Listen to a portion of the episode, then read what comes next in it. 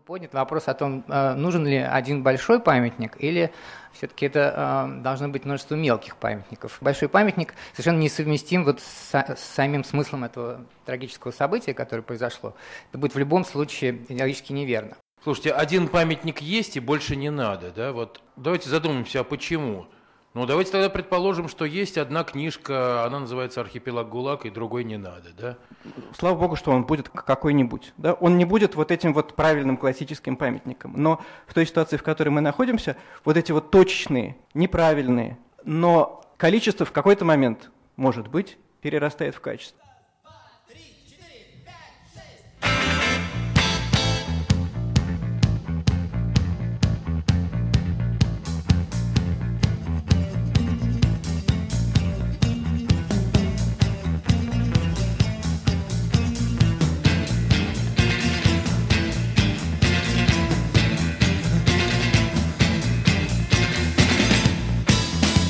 Привет! Это «Осколки» – подкаст мемориала о том, как Москва помнит про советскую историю. Меня зовут Наташа Барышникова. А меня Рита Маслюкова. Мы культурологи и работаем в проекте «Это прямо здесь». Дело в том, что несколько лет в мемориале мы собираем материалы для базы данных московских мест памяти, рассказывающих об истории советских политических репрессий. Теперь мы запускаем сайт. На нем все эти места памяти представлены в виде осколков – они собираются в графике и отвечают на разные вопросы про то, как московские улицы говорят с прохожими о сложной истории 20 века.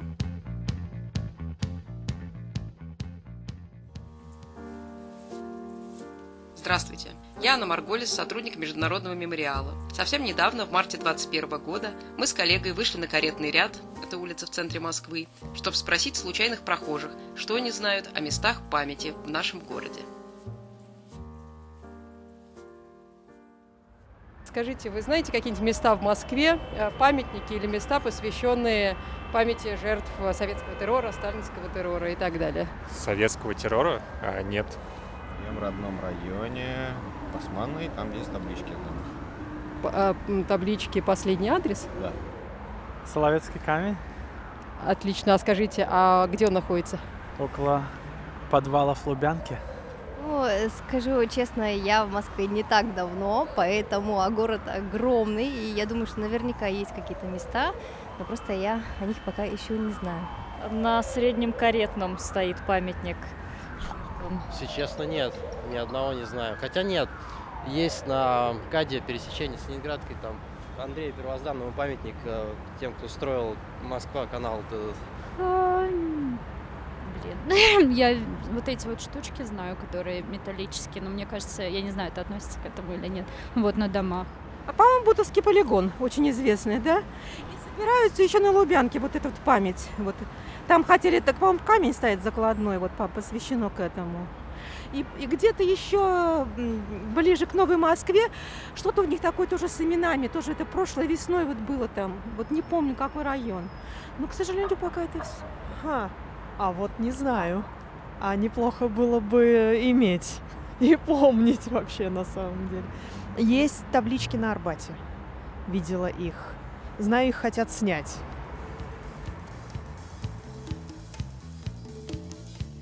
С момента окончания советской власти прошло 30 лет.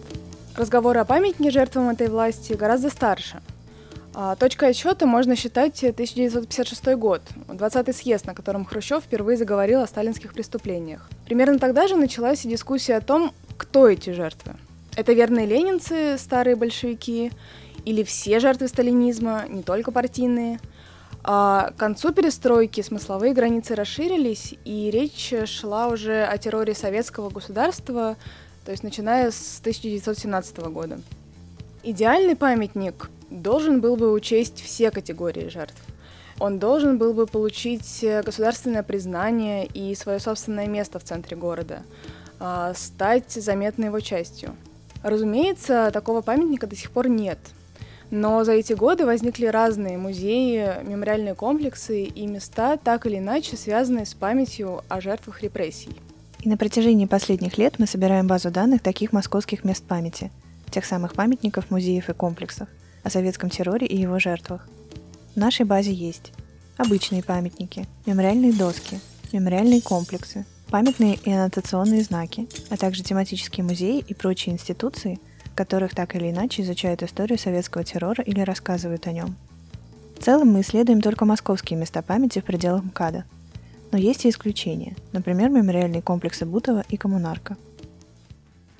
Где вообще в Москве можно найти места, рассказывающие нам о советском терроре? На нашей карте на сайте мы увидели, что в Москве несколько сотен таких точек. Но при этом большая часть из них говорит о репрессиях неявно, а те, что все же говорят в открытую, чаще всего находятся на окраине города. И тогда возникает другой вопрос. Как памятники вписаны в городскую топографию? Как они взаимодействуют с городом и горожанином? Ведь важно не только, где памятник стоит, в центре или на окраине, а еще важно понять, работает ли он так, как был задуман, выполняет ли он свою символическую функцию – Иначе говоря, помогает ли памятник помнить и о чем именно? Об этом нам напоминает французский историк Пьер Нара, предложивший концепцию мест памяти.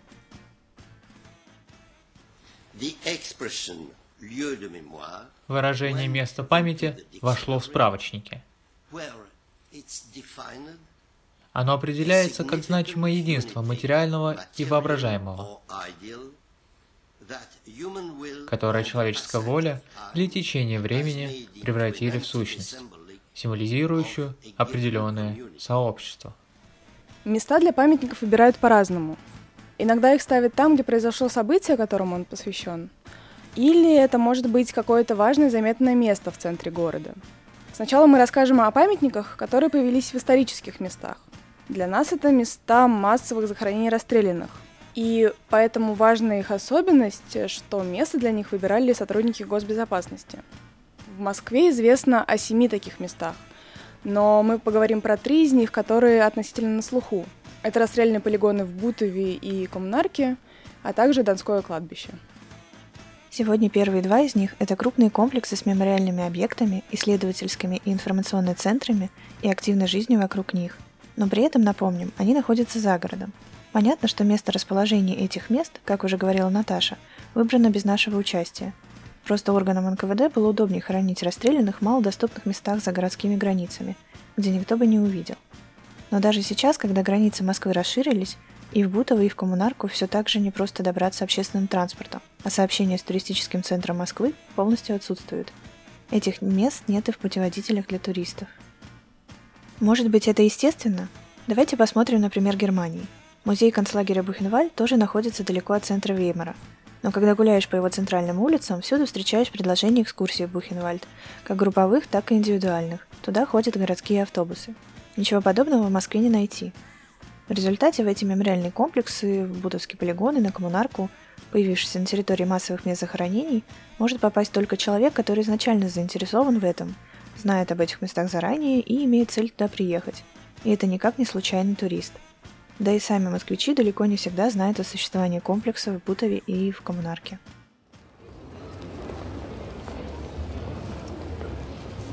А про мемориальные комплексы в Коммунарке и Бутове слышали когда-нибудь или нет?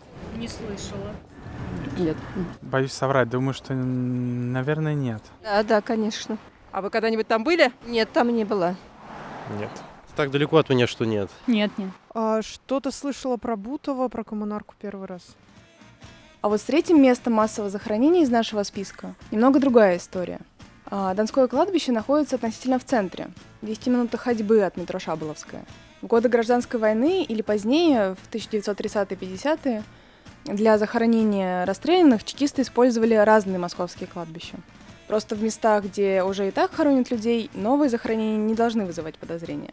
Но Донское отличалось тем, что на его территории находился первый советский крематорий, Идеи кремации были знаком времени и данью партийной моды, так что днем его использовали для обычных гражданских кремаций, а ночью для кремации тел, которые привозили расстрельные бригады НКВД.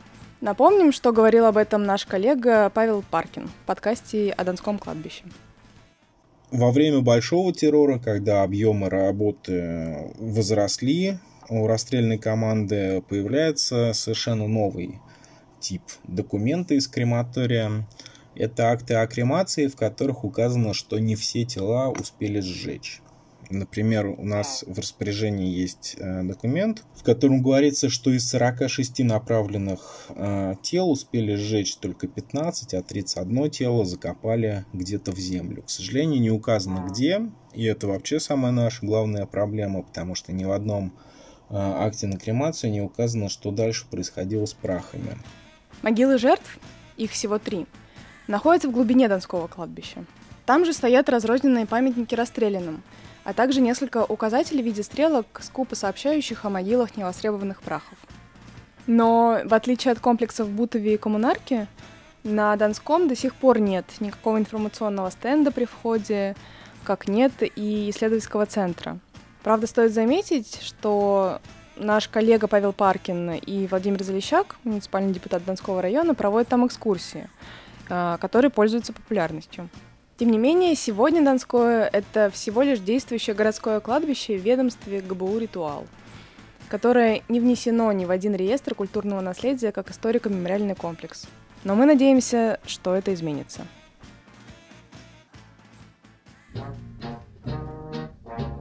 Привет, меня зовут Арен, я один из авторов подкастов в Мемориале. Если вам нравятся наши подкасты, то, возможно, вам понравятся и подкасты наших друзей из Радио Свобода. Мы советуем вам послушать их новый подкаст «Обратный адрес», посвященный невероятным историям о людях, когда-то уехавших в чужую страну с надеждой и верой. Для кого-то из них она стала своей, а кто-то никогда не забывал свой обратный адрес или забыл, но вспомнил – Среди героев русские актрисы, народовольцы, патологоанатомы, композиторы, поэты, шпионы и авантюристы. Ссылку на подкаст мы оставим в описании.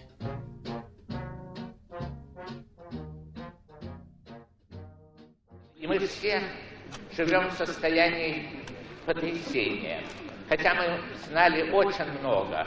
Это говорит Андрей Сахаров. Теперь мы все это видим уже своими глазами, и это не может э, оставлять нас спокойным ни на одну минуту. Миллионы погибли безвинно по доносу доносчиков, которые за это получали иногда только на одну выпивку. Это была жесточайшая чума, которая охватила нашу землю. Эти безумные вакханалии расстрелов по всей стране. 30 октября 1990 года, в День политзаключенных, был открыт Соловецкий камень, первый памятник жертвам советских репрессий в Москве. Памятник, кроме прочего, ценен тем, что его установке предшествовала большая общественная дискуссия. Плюс он был установлен на важном символическом месте – на Лубянской площади, напротив бывшего здания НКВД, на тот момент КГБ. То есть место, которое стало символом террора и репрессий в общественной памяти.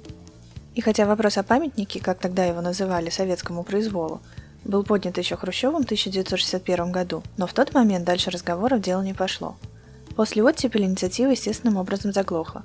Зато с началом перестройки, когда разговор о преступлениях советского режима начал набирать силу, благодаря всевозможным публикациям ранее запрещенных произведений, мемуаров, свидетельств, засекреченных документов, которые обнажали истинные масштабы советского террора, вопрос о памятнике просто не мог не возникнуть. В 1987 году возникла инициативная группа вокруг создания мемориала в память о жертвах репрессий.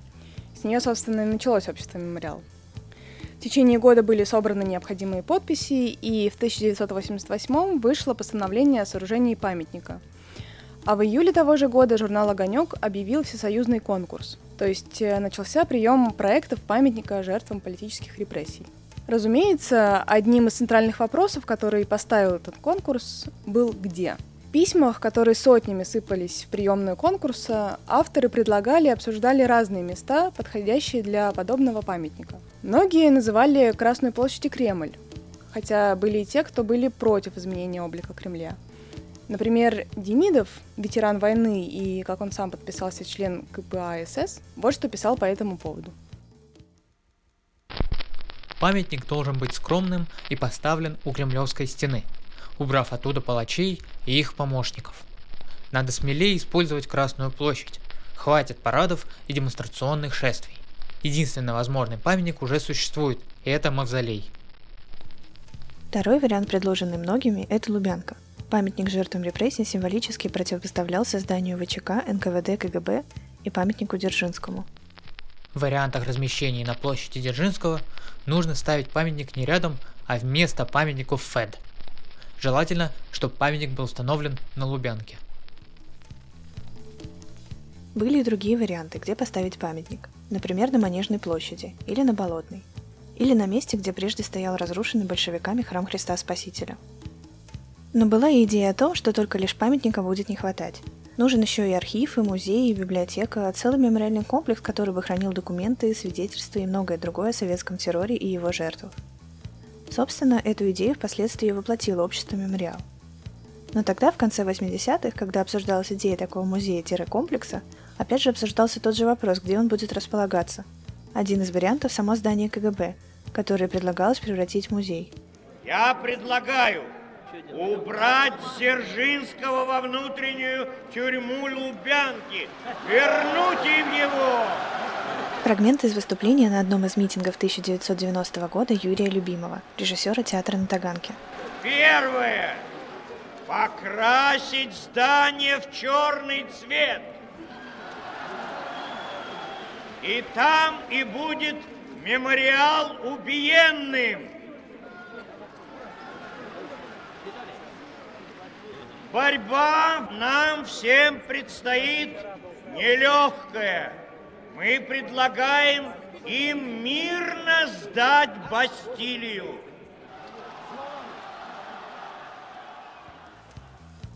Тогда на волне перестройки еще можно было позволить себе такую идею и надеяться на ее воплощение.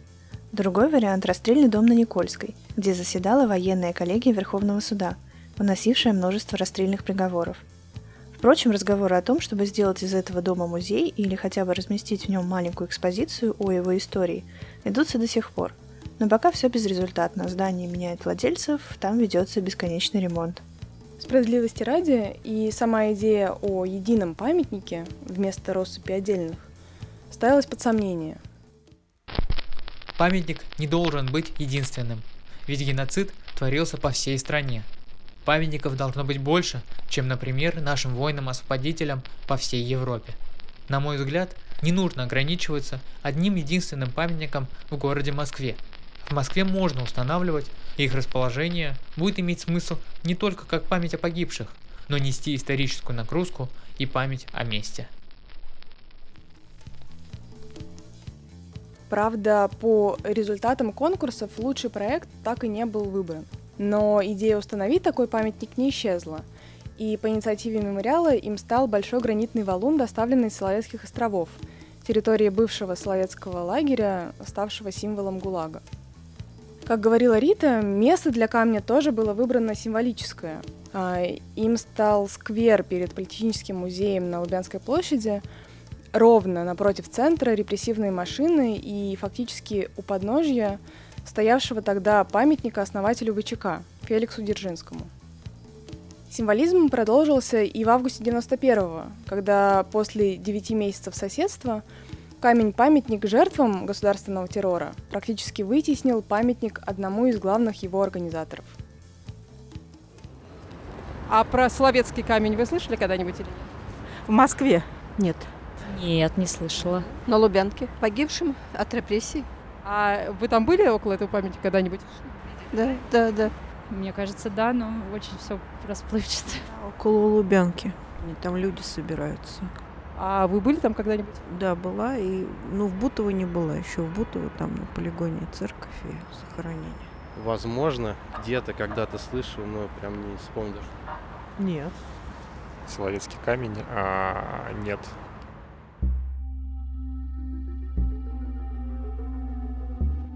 Казалось бы, наконец, вот он памятник жертвам репрессий, расположенным и, безусловно, в самом центре Москвы и в очевидно символическом месте – что может быть удачнее? Увы, даже этого оказалось недостаточно, чтобы памятник был заметен всем горожанам. Люди, идущие по Никольской, Мясницкой, Новой площади и Лубянскому проезду, чаще всего не видят Соловецкий камень с улицы, так как памятник находится на островке, которым можно попасть лишь по наземным и подземным переходам. Но один день в году, 29 октября, Соловецкий камень становится одним из главных героев ленты новостей – к нему приходят тысячи человек, о нем э, говорят и пишут СМИ и социальных сетях. Дело в том, что с 2007 года около него проходит гражданская акция возвращения имен. Помимо имен, люди зачитывают возраст, профессию и дату расстрела. Некоторые пришедшие на акцию добавляют имена своих родных, близких, знакомых, также пострадавших от репрессий. В этот день на Лубянской площади звучат тысячи имен – и идея акции заключается в том, что если в годы террора людей расстреливали тайно, то у Соловецкого камня, рядом с местом принятия решения об этих расстрелах, память о них становится публичной. Так, Соловецкий камень, пожалуй, единственный памятник жертвам советских репрессий в Москве, у которого установилась прочная символическая связь с горожанами. Каждый раз, когда московские власти пытаются перенести акцию, например, как это произошло в 2018 году, якобы из-за внезапно запланированных ремонтных работ, люди реагируют достаточно остро. И вот эта реакция общественности тогда, в 2018 заставила власти передумать и не переносить акцию в другое место. И если раньше возвращение имен начиналось как акция мемориала, то теперь это уже давно стало событием для всего города.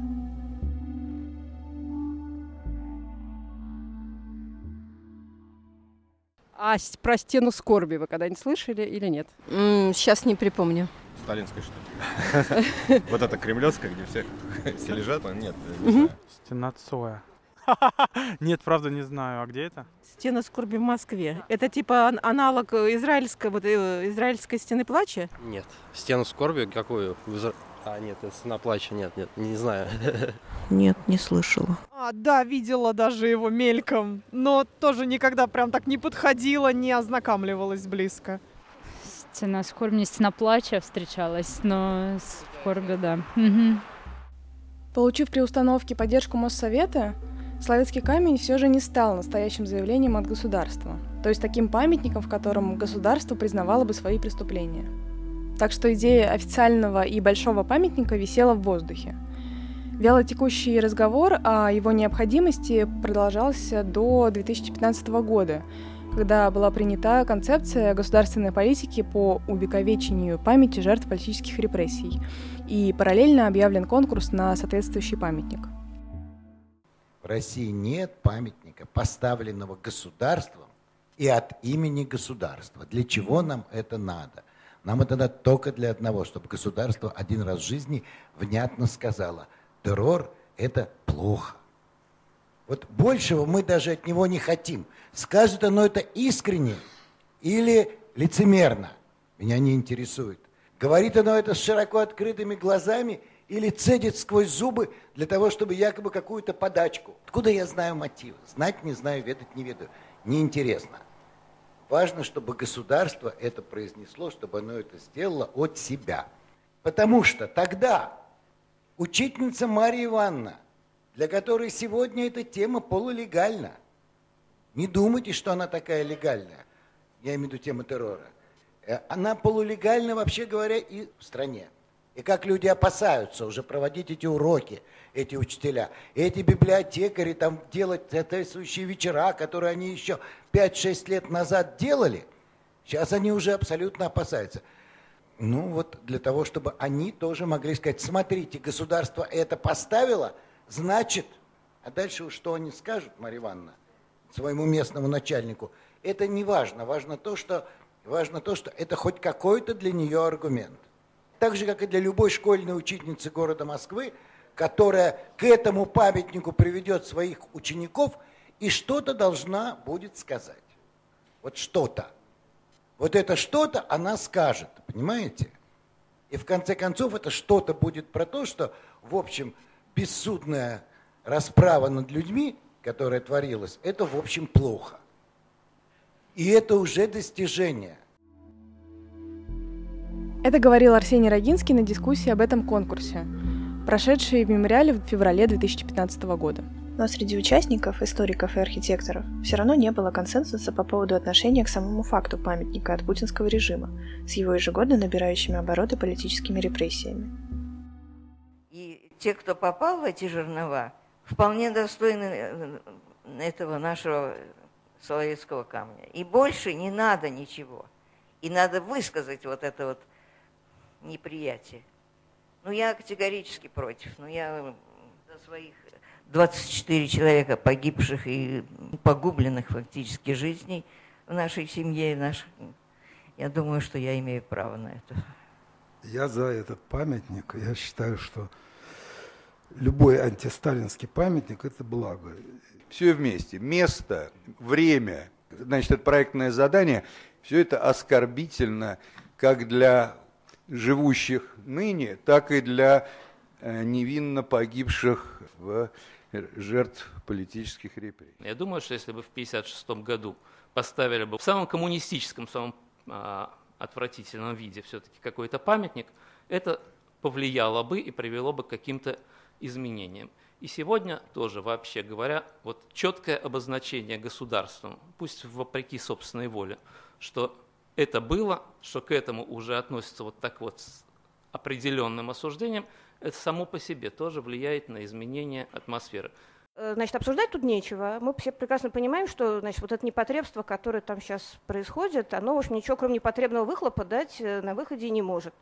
Улучшить это нельзя и не нужно, потому что у нас есть памятник, и нам другого памятника не надо. Я координатор эм, общества жертв района, как раз Красносельского, где и э, определено место. Может быть, я бы и согласилась с тем, что достаточно эм, камня.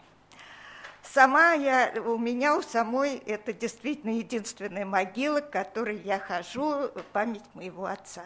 Но дело все в том, что, понимаете, по своим людям, что они были очень воодушевлены тем, что вот на них обратили все-таки, вот обратили внимание на нашу проблему. Как обратили внимание? Вы знаете, уже, но они хотят, чтобы вот хотя бы этим, э, не потому, что они большие сторонники Путина, не потому, а просто вот э, все время противопоставляют э, Совет ветеранов, допустим, и наше общество. И поэтому мне кажется, что отказаться от этого. Ну, мне кажется, что это трудно понять людям, вот судя по тому, как я общаюсь э, с этими людьми. Одни говорили, что это способ поставить точку в общественном запросе на память, способ заставить молчать тех, кто выступает против репрессий, как прошлого, так и настоящего. Говорили, что конкурс непрозрачен и непрофессионально объявлен, и что участвовать в этой профанации вообще-то важной идеи не стоит. Другие высказывали осторожный оптимизм. Чем больше памятников против сталинизма, тем лучше. Пусть он будет не идеален, но все же будет, вдруг хоть что-то путное выйдет, и вообще любое высказывание государства в поддержку жертв репрессий лучше, чем в поддержку сталинизма. Единственное, кажется, в чем участники дискуссии были почти единодушны, так это в неудачности выбора места для памятника – на ничего не значащем перекрестке Садового кольца и проспекта Сахарова и прямо напротив фасада крайне малопривлекательного здания страховой компании. Значит, таких перекрестков в Москве довольно много. Если вы вспомните, есть еще перед кинотеатром Новороссийск такой пустырек. Вообще таких мест много. Совершенно непонятно, почему именно этот. Э, по некой идиотской, по-видимому, такой логики, что вот Сахаров там как-то что-то такое, Сахаров, не знаю, каким-то боком отыгрался, Сахаров непонятно. Э, для меня это совершенно неприемлемо. Этого просто не может быть. Вот если говорить, там, знаете, вот а в чем э, там протест? Ну вот, ну просто этого не может быть. Относительно места, ну, что теперь? Ну, э, это никуда не, не годится. Это никак не, не та площадка, на которой можно что-то сделать. Место совершенно неудачное для этого памятника. Это, э, вот это вот, не знаю, что там было раньше, э, обком партии или что-то еще. Э, или действительно надо сносить это здание, или его чем-то загораживать, за, застраивать. По итогам конкурса в 2017 году на перекрестке Садового кольца и проспекта Сахарова первый общенациональный памятник жертвам политических репрессий «Стена скорби» был установлен. И спустя год, э, в День памяти жертв политических репрессий, у Стены Скорби прошла акция «Колокол памяти». С 10 утра до 10 вечера все желающие могли почтить память жертв репрессий ударом в тот самый колокол памяти – кусок рельса с Соловецких островов, висящий на цепи. Эта акция, как и возвращение имен, стала впоследствии ежегодной.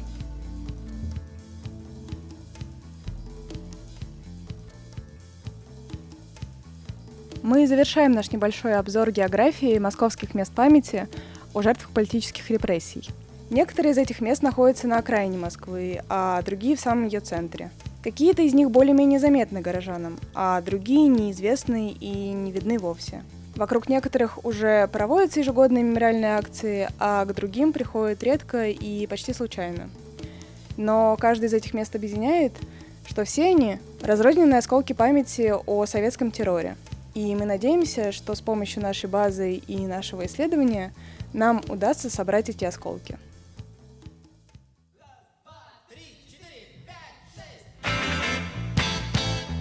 Этот выпуск мы подготовили при поддержке канадского посольства.